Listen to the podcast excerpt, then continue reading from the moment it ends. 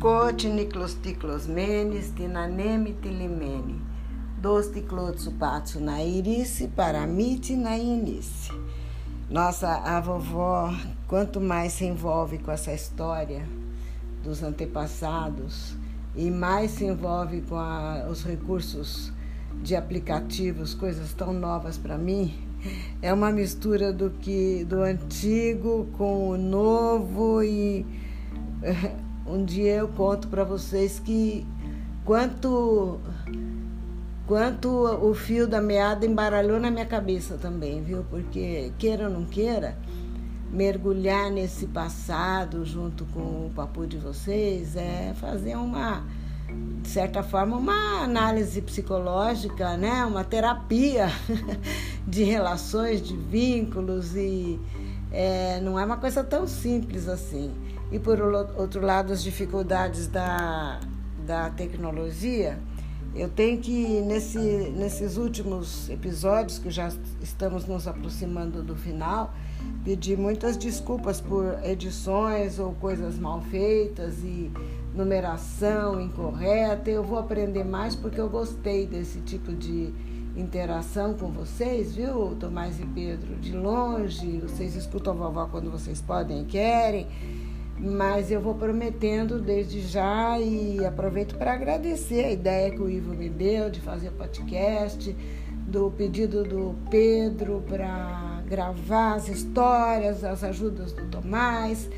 E, e, como eu disse, pedindo desculpas por algumas incorreções. Por exemplo, quando eu contei na, no episódio passado da descoberta dos parentes mato-grossenses, eu disse que eles estão todos em, no Espírito Santo mas eu tenho que fazer uma correção. É também no Rio de Janeiro. Acho que tem deles no Espírito Santo, mas também no Rio de Janeiro.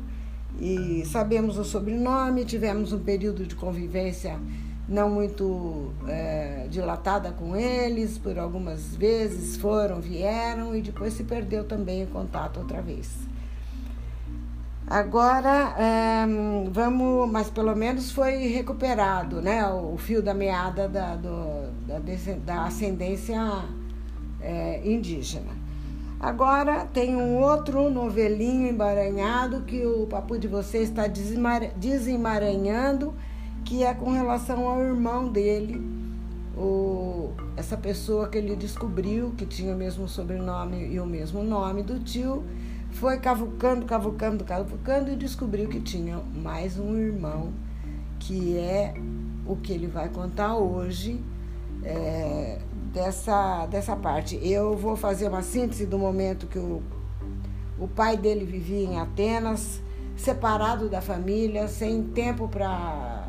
sem previsão de possibilidade de volta para a família que ele tinha em Rhodes e a guerra cruel como ela era, com é, alemães matando 10, 20 gregos a cada alemão morto, uma carnificina diante dos olhos, muito sofrimento, muita desesperança no amanhã, muita dificuldade para aceitar aquela a, a, crueldade dos alemães. Eu estou usando a palavra que ele usou e eu não vou nem por aqui para reproduzir as coisas que ele falava.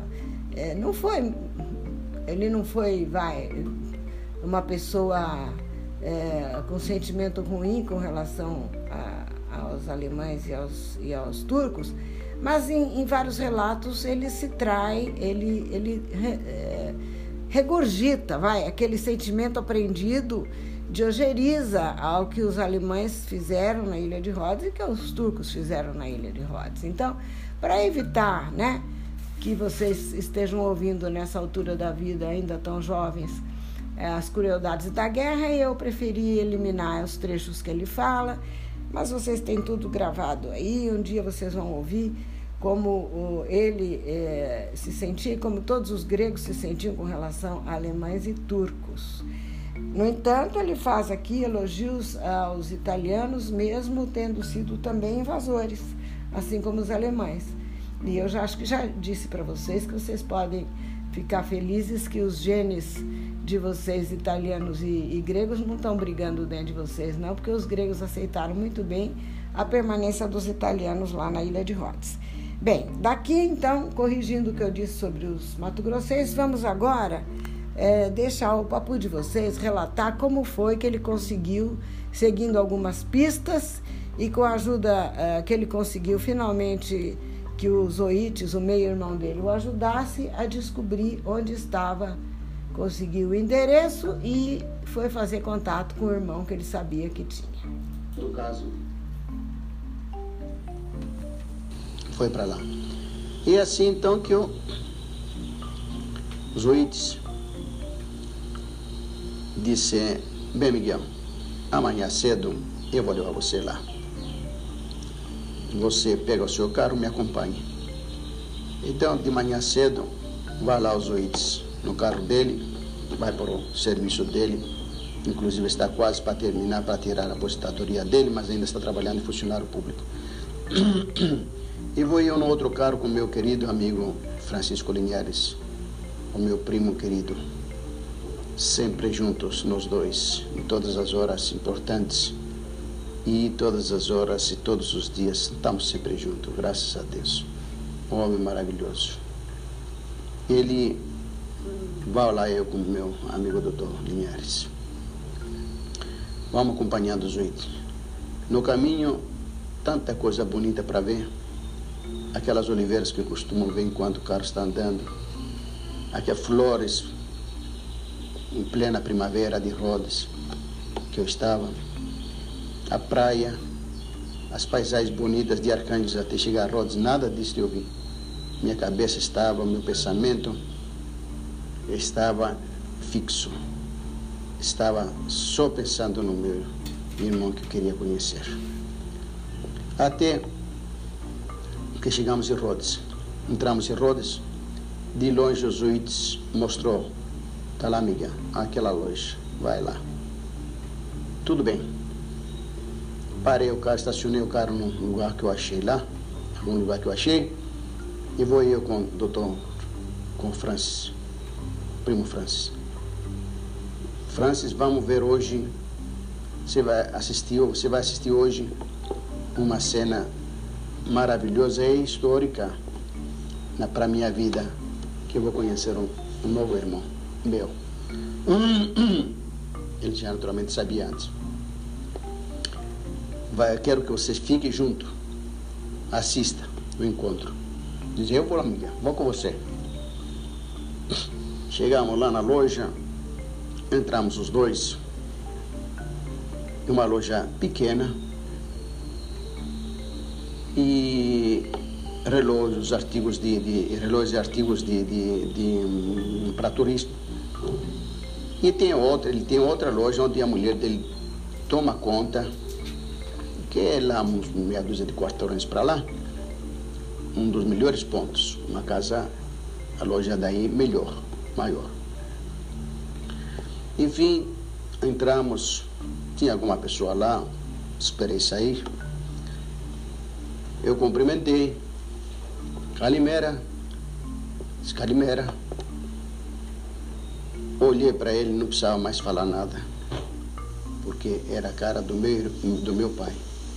Era é a cara do meu pai.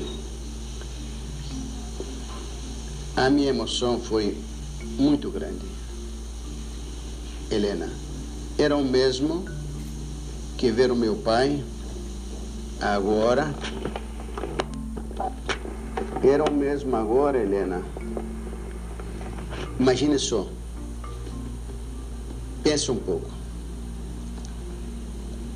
Quando me despedi do meu pai em Atenas para vir para o Brasil, meu pai devia ter uns 43 anos, em 1937. Tinha uns 43 anos. Então, encontra agora uma pessoa de 43 anos, a idade do meu pai, e a cara do meu pai. Os mesmos dentes brancos, a mesma boca quando ria, os mesmos olhos azuis, a altura, que o meu pai não era alto, é da minha altura, o mesmo sorriso, a mesma pessoa. Então agora estou na frente do meu pai só que meu pai é mais novo do que eu, vinte e tantos anos mais novo. É coisa engraçada. Coisa engraçada. Eu que queria tanto e tanto ver o meu pai, nem que fosse no meu sonho. Tantas vezes rezei, mas nunca. Não sei se alguma vez eu cheguei a sonhar, pelo menos. E eu que sempre que estou sozinho, ou sempre que tenho uma oportunidade, ou sempre que estou andando, eu sempre concentro, ou sempre que eu rezo, concentro e procuro trazer o meu pai no meu pensamento. Faço força, ando por aqueles lugares onde andava com ele, onde nós fazíamos cala em rodas. Me concentro, quero ver meu pai. É, vejo ele com meu pensamento. Vejo. Mas ver em pensamento não é bem, bem como ver pessoalmente. E veja só, o destino, o que prega para gente. Dizem que quando a gente quer mesmo muito uma coisa, consegue. Eu queria ver o meu pai.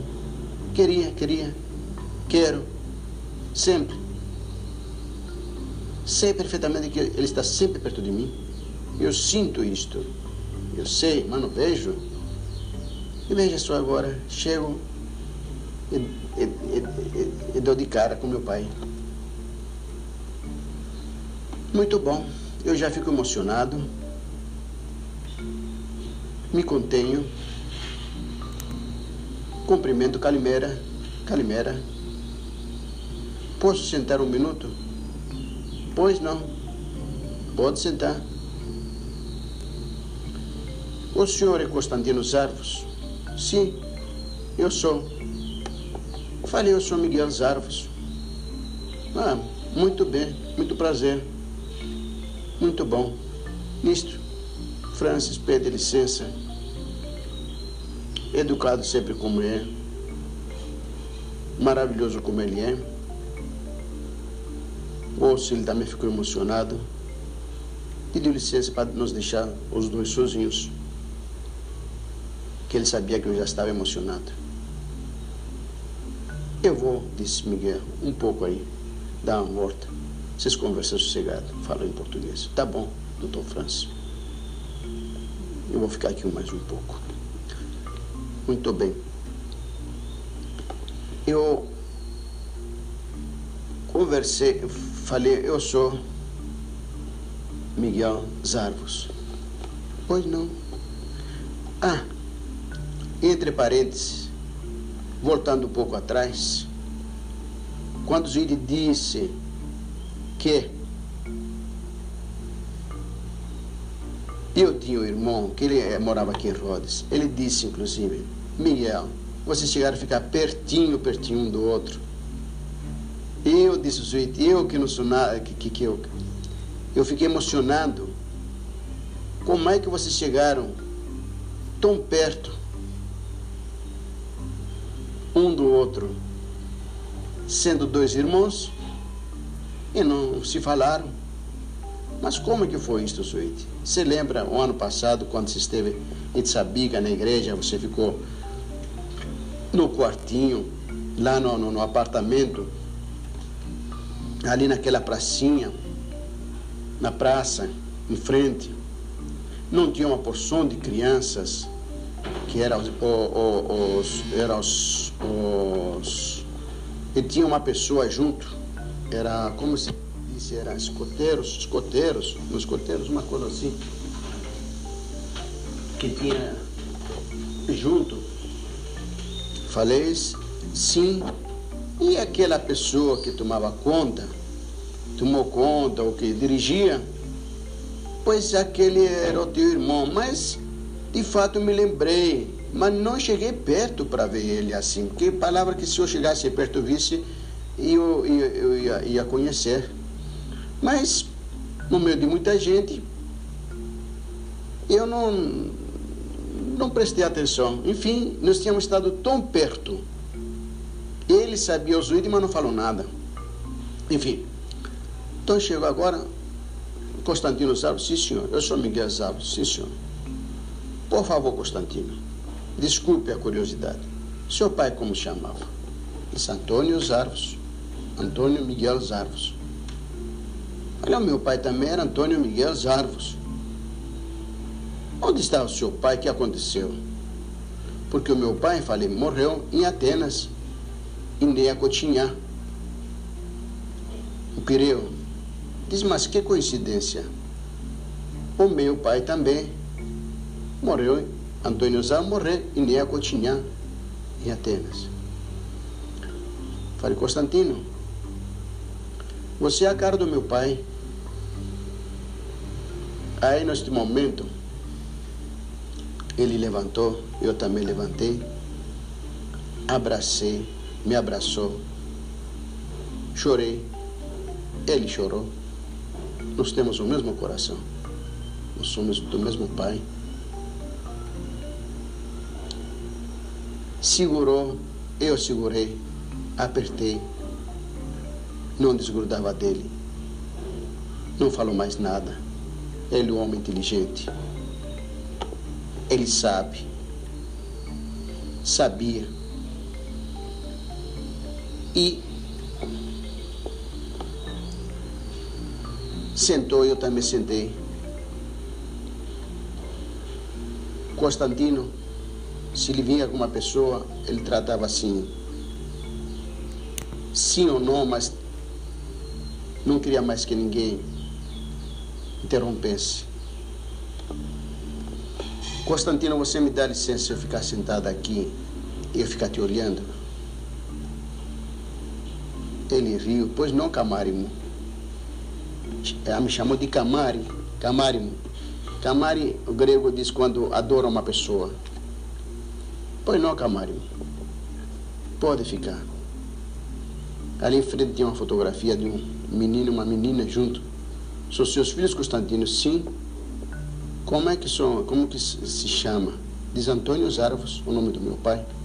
Falei, eu também tenho um filho chamado Antônio Zarvos.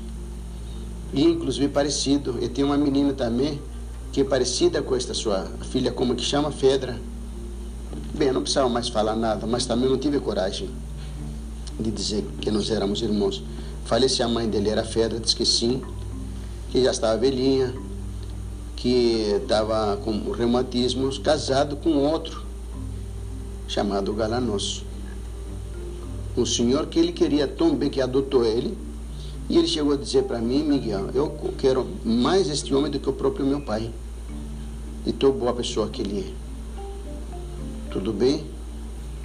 Você tem toda a razão. E fiquei mais um pouco.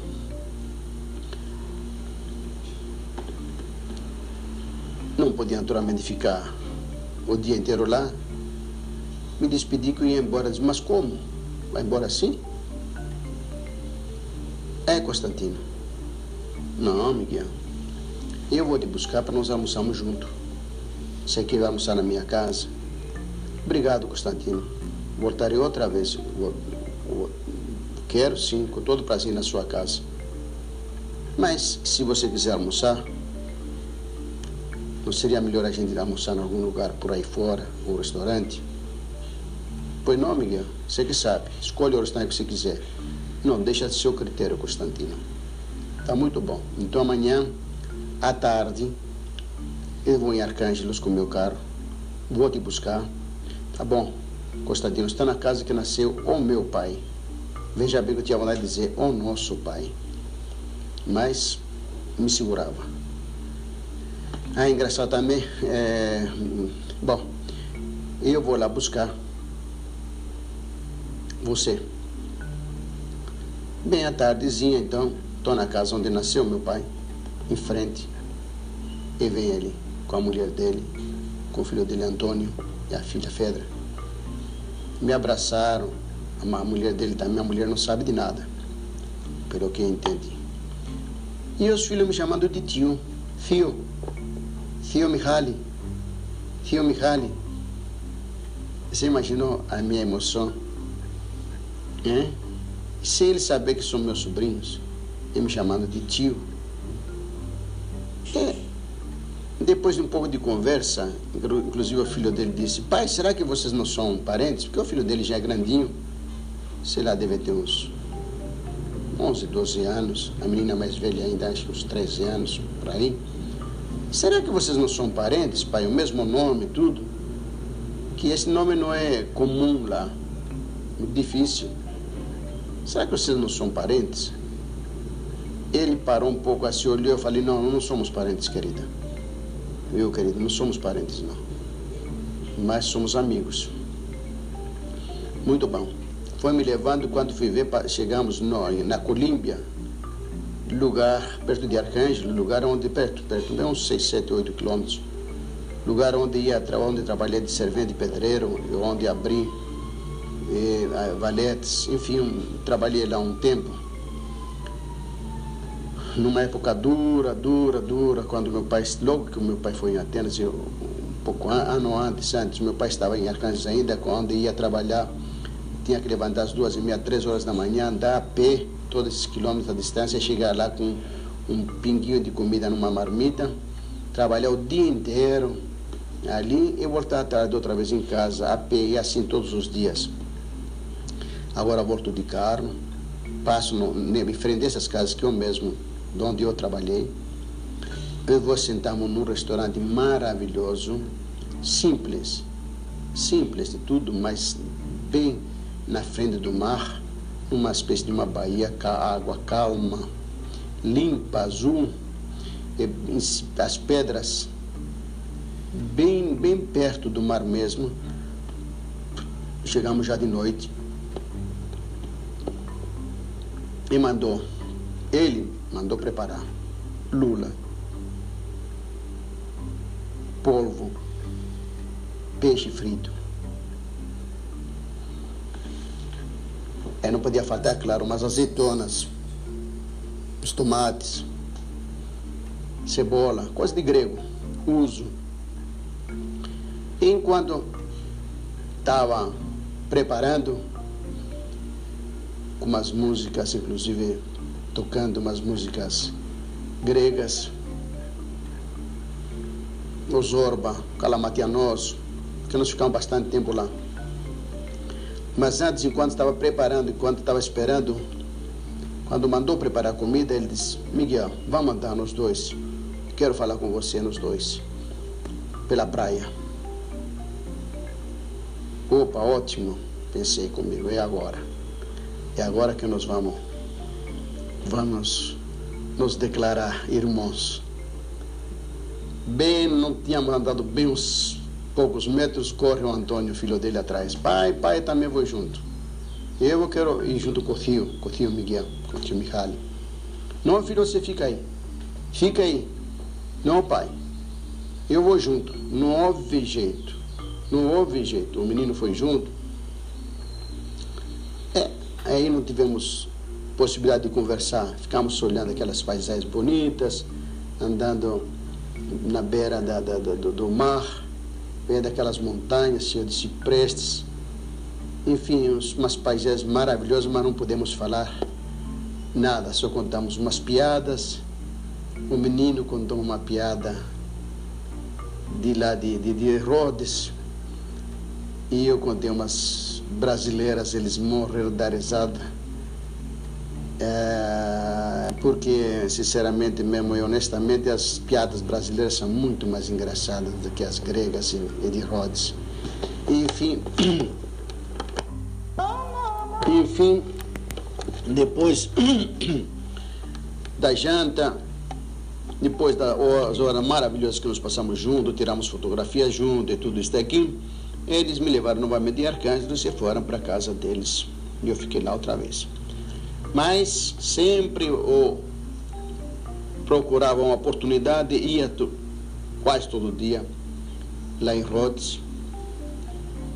Já chegava, já sentava na frente dele, ele, no trabalho dele, e eu ficava só observando ele, só olhando ele. E cada vez que ele tinha uma, uma folga, eu fui falando sobre o meu pai, sobre a minha vida, a vida do meu pai, da onde, onde ele nasceu, como ele trabalhou na Ásia Menor, o que ele sofreu este homem, como que ele foi parar da Grécia para a Ásia Menor, da Ásia Menor para, para São Paulo, de São Paulo para Cuiabá, de Cuiabá para aqui, enfim. Todos estes, estes, estes sacrifícios que ele teve na vida, depois da morte da, da minha mãe, enfim, da outra segunda mulher, enfim, contando sempre a vida do meu pai, porque eu estava certo que ele gostaria de saber muita coisa do pai dele, claro.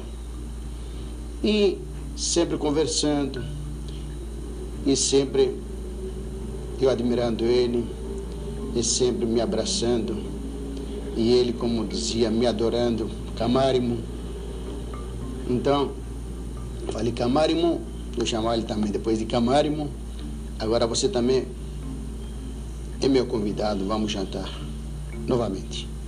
Sou que Então, vou interromper um pouquinho antes desse novo encontro para todo mundo sentir e respirar um pouquinho, sentir a emoção desse dessa descoberta, né? Isso não é um reencontro, é uma descoberta. É, os dois descobrindo o irmão que com certeza, é, com certeza, no, no, fundo, no fundo, no fundo, num espaço da alma, é, os dois suspeitavam que tivessem e a vida os colocou naquele momento juntos e esse amor é, que o sangue não vira água realmente aflorou e eles passaram a se ver com bastante frequência e nós vamos é, no próximo episódio ver como é que isso continuou, se eles conseguiram fazer é, as declarações, explicitar, mas é importante nesse momento perceberem que coisa bacana, né? O, o papo de vocês descobrindo um irmão e, por outro lado, o irmão, de certa forma, descobrindo o próprio pai, porque ele cresceu com outro pai, um pai afetivo, um pai que ele amou muito, mas é, quanto ele podia saber e tinha condições de conhecer do pai biológico, a gente não sabe. E o papo de vocês contou bastante para que ele ficasse sabendo e, e se é, envolvesse nesse afeto, nesse amor que era com certeza o amor de, que o sangue deixa sempre latente na, na vida das pessoas. Por agora vamos parar aqui. Acabou a história, viva a vitória. Quem quiser que conte outra.